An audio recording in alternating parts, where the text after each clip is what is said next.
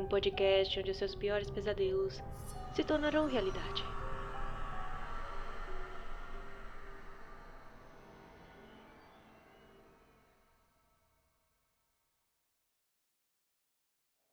Antigas residências de valor histórico, na maioria dos casos, carregam diversos mistérios e lendas vivas que ainda vagam silenciosos por corredores antigos e abandonados.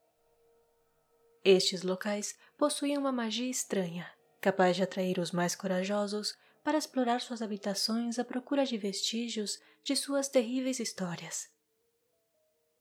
Na casa que conheceremos hoje, isto não só é possível, como já foi fruto de diversos relatos perturbadores de seus visitantes, que testemunharam ver com seus próprios olhos as atividades residuais das tragédias que ocorreram sobre estas terras.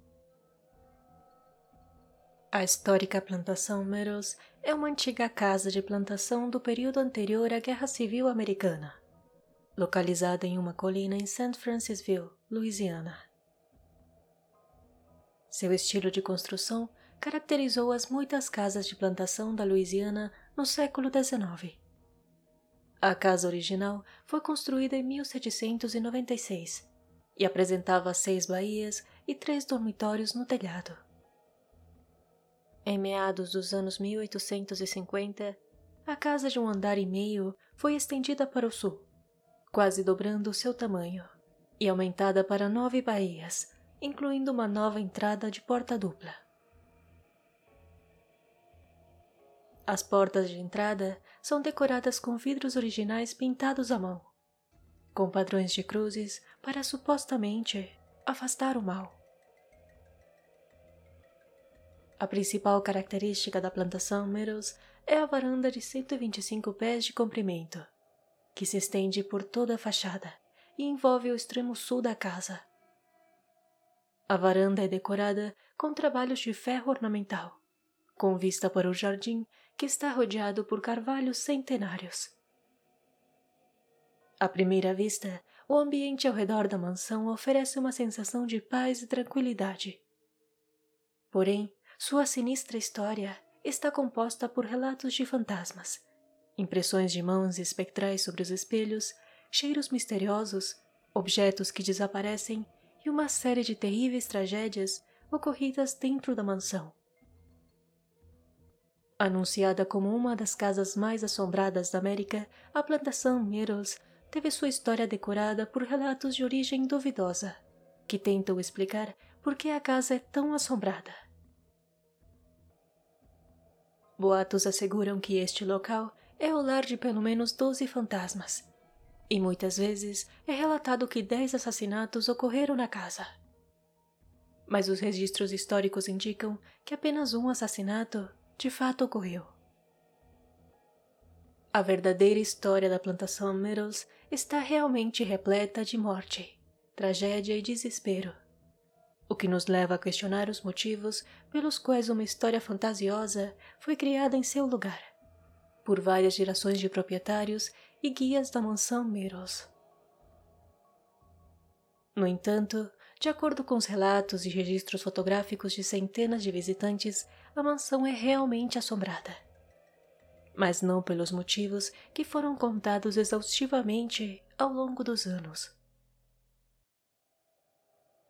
Desde que a casa foi construída em 1794, ela foi palco de uma trágica história que deixaria seus próprios fantasmas para a posteridade.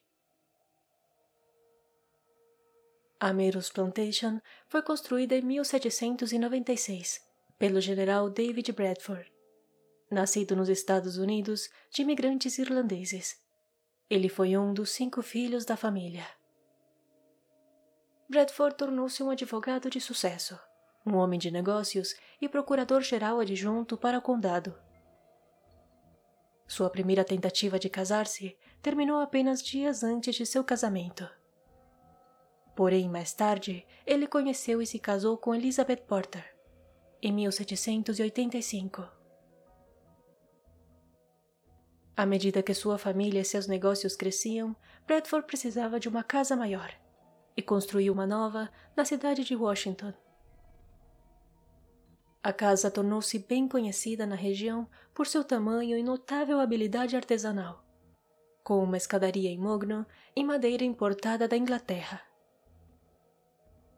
Infelizmente, ele não pôde desfrutar da casa por muito tempo. Em outubro de 1794, ele foi forçado a fugir da casa, deixando sua família para trás. Bradford envolveu-se na infame rebelião do whisky, e a lenda diz que o presidente George Washington teria colocado um preço na cabeça do homem, por seu papel no caso. Nomeada inicialmente como Laurel Grove, a plantação Meadows foi construída em 1796 por Bradford em 600 acres. Lá ele morou sozinho por vários anos, até que o presidente John Adams o perdoou por seu papel na rebelião do whisky da Pensilvânia em 1799. Ele então trouxe sua esposa Elizabeth e seus cinco filhos para a fazenda da Pensilvânia. Após a morte de Bradford em 1808, sua viúva Elizabeth continuou administrando a plantação até 1817, quando entregou a gestão a seu genro, Clark Woodruff, um dos ex-alunos de direito de Bradford que sucumbiu aos encantos da filha de Elizabeth, Sarah Matilda. Seu romance floresceu sob a sombra das murtas que, segundo consta, deu ao lar um novo nome, a plantação Meadows. O jovem casal se casou em 19 de novembro de 1817. Woodruff expandiu as propriedades da plantação e plantou cerca de 650 acres de anil e algodão.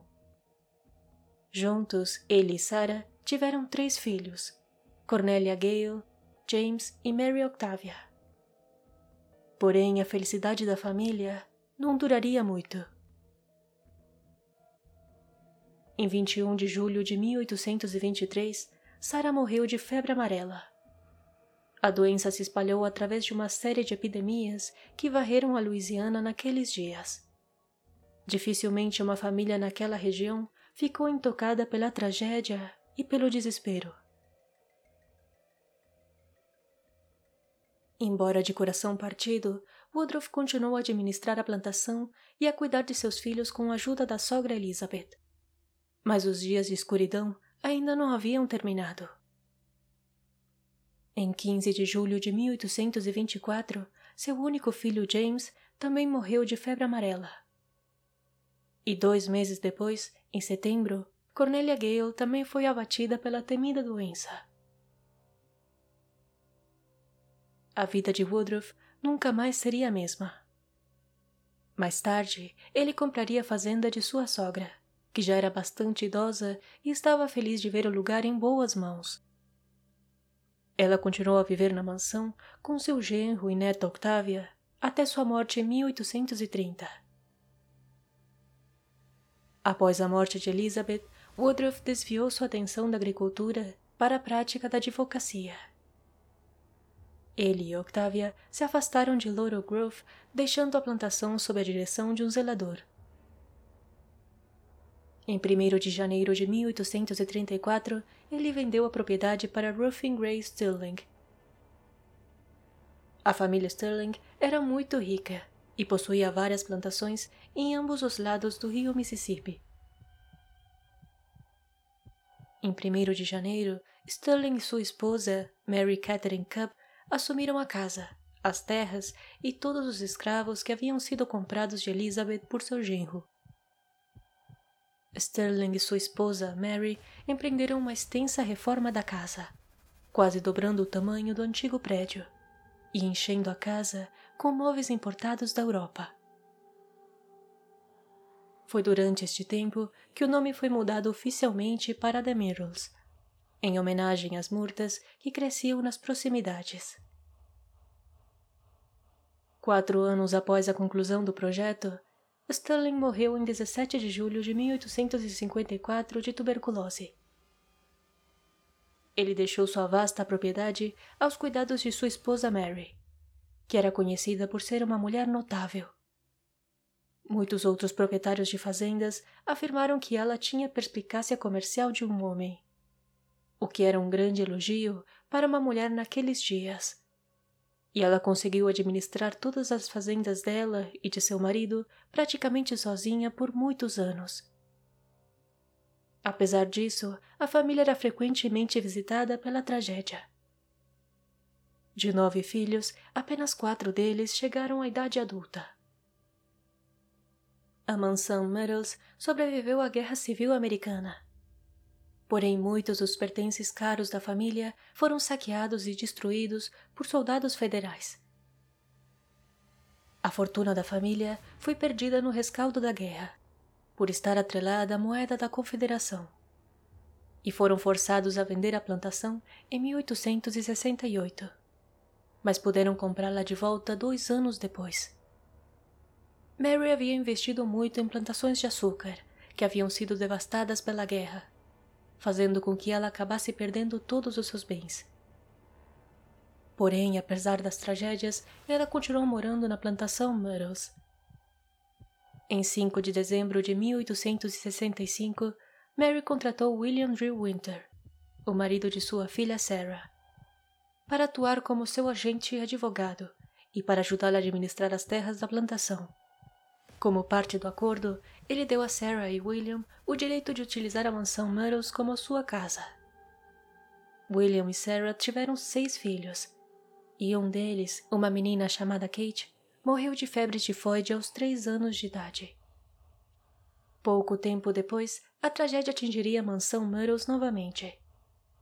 De acordo com a edição de janeiro de 1871 do jornal Point Coupe Democrat, Winter estava dando uma aula de catequese na sala de estar da casa, quando ouviu alguém se aproximar a cavalo. Depois que o estranho o chamou e lhe disse que tinha algum negócio com ele, Winter saiu para a varanda lateral da casa, onde foi baleado. Aqueles dentro da casa, atônitos pelo som de tiros e do cavalo em retirada, correram para fora para encontrar o homem caído.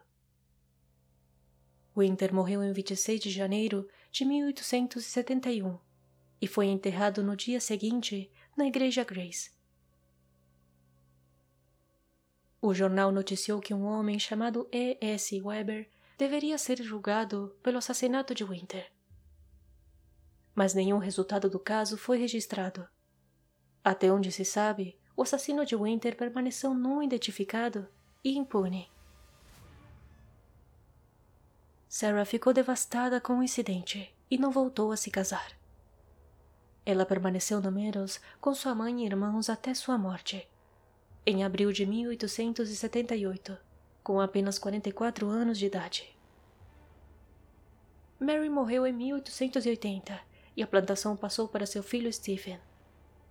A plantação estava muito endividada e Stephen a vendeu em 1886 a Oran de Brooks, que, por sua vez, a vendeu em 1889. A plantação mudou de mãos várias vezes até 1891, quando foi comprada por Harrison Milton Williams. No início do século XX, a terra ao redor da casa foi dividida entre os herdeiros de Williams. Nos anos 50, a casa foi vendida a Marjorie Manson, que teria presenciado eventos estranhos ao redor da plantação Meadows resultando em numerosas histórias de fantasmas. A plantação passou por várias outras mudanças de propriedade nos anos 70, antes de ser comprada por James e Frances Kerman Myers, que dirigiram a casa da plantação como uma pousada. Durante este tempo, Frances Myers escreveu um livro sobre a plantação Meadows, nomeando-a como a casa mais assombrada da América. Os atuais proprietários, John e Tira Moss, continuam a abrir a casa para passeios e visitas noturnas. Um dos objetos assombrados mais visitados na mansão trata-se de um grande espelho, que se acredita guardar o espírito de alguns dos que morreram na casa. Aqueles que fotografam o espelho frequentemente encontram imagens que não teriam visto no momento em que tiraram a foto. As imagens se assemelham a impressões de mãos de várias pessoas, vindo de dentro do espelho. Quando estas imagens espectrais apareceram pela primeira vez, o espelho foi completamente limpo, mas as impressões permaneceram. Perplexos, os proprietários tentaram então substituir o vidro, pensando que talvez fossem falhas no espelho. Mas, estranhamente, as impressões voltaram a aparecer. Outra conhecida história surgiu dentro da família Williams, onde relataram haver visto um fantasma de uma mulher usando um turbante verde. Esta mulher teria sido vista andando pela casa em diferentes oportunidades. Francis Myers afirmou que viu esse fantasma em 1987. Na fatídica noite, ela estava dormindo em um dos quartos do andar de baixo, quando foi despertada repentinamente por uma mulher negra que estava com um turbante verde ou algum tipo de acessório similar em seu cabelo e vestindo um longo vestido. A misteriosa mulher estava de pé ao lado da cama em completo silêncio, segurando um castiçal de metal em sua mão. O espectro era tão real que a vela emitia um brilho suave. Frances estava tão aterrorizada que puxou o cobertor sobre sua cabeça e começou a gritar. Então ela lentamente olhou para fora e estendeu a mão para tocar a mulher, que não havia se mexido. E, para seu espanto, a aparição desapareceu diante de seus olhos. Diversas pessoas ao longo dos anos afirmaram ter visto esse fantasma. E, de fato, ela teria sido fotografada na frente da mansão. A imagem resultante parece mostrar a figura de uma mulher que se assemelha à descrição contada pela família Williams. A história da plantação Meadows está repleta de tragédias, mais do que suficientes para fazer com que o lugar se tornasse assombrado. Houve várias mortes na casa, principalmente por causa de terríveis doenças. Também existem rumores de que a casa da plantação foi construída em cima de um antigo cemitério indígena. Porém, isso nunca foi comprovado. Segundo relatos, este local teria ficado infestado por espíritos de diferentes períodos da história. Muitos visitantes têm relatado ver o espectro de crianças brincando na ampla varanda da casa, pelos corredores e dentro dos quartos. O casal de crianças poderia se tratar dos filhos dos Wardroff, James e Cornelia Gale, que morreram tragicamente com a diferença de apenas dois meses entre as mortes, em uma das muitas epidemias de febre amarela. Uma menina com cabelos longos encaracolados e usando um longo vestido foi vista flutuando do lado de fora da janela da sala de jogos, usando as mãos para tentar espreitar através do vidro e olhar para dentro. Ela poderia ser Cornelia Gale ou talvez uma das crianças Sterling, que não sobreviveram até a idade adulta. Relatos asseguram que o piano de cauda que está no primeiro andar costuma tocar sozinho, geralmente repetindo o mesmo acorde repetidamente. Às vezes, ele continua a tocar durante a noite. Quando alguém entra na sala para verificar o som, a música se detém e só começa a tocar novamente quando eles saem. Listada no Registro Nacional de Lugares Históricos, a Plantação Meros continua a ser uma atração turística popular devido à sua associação com a atividade paranormal. E tem sido destaque em muitos livros, revistas e programas de televisão. A casa ainda permanece aberta para visitas e atuando como uma pousada assombrada.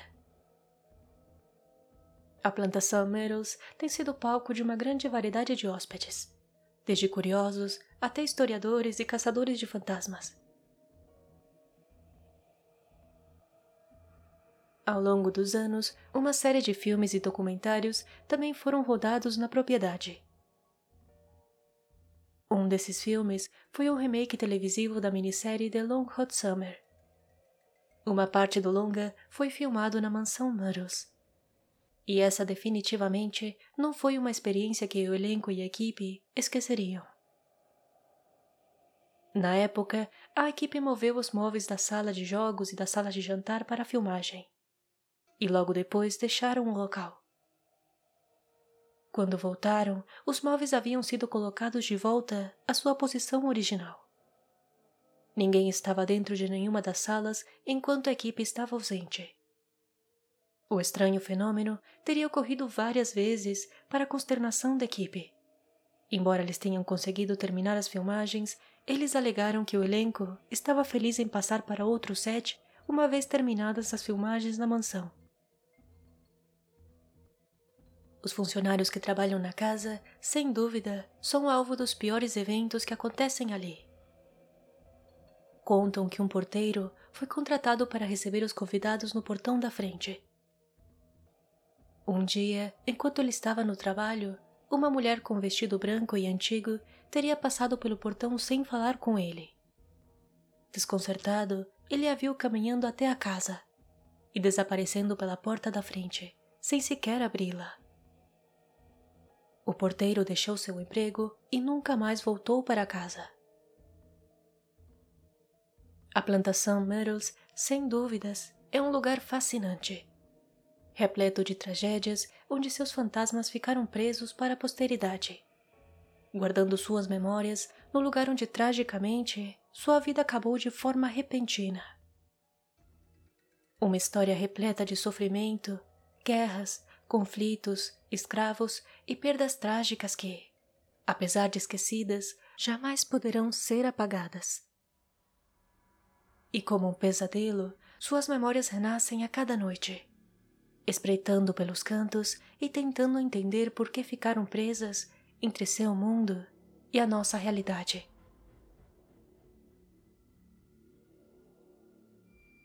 Antes de finalizar este episódio, gostaria de agradecer imensamente ao ouvinte Jardel Gonçalves pelos seus donativos através do aplicativo Orelo.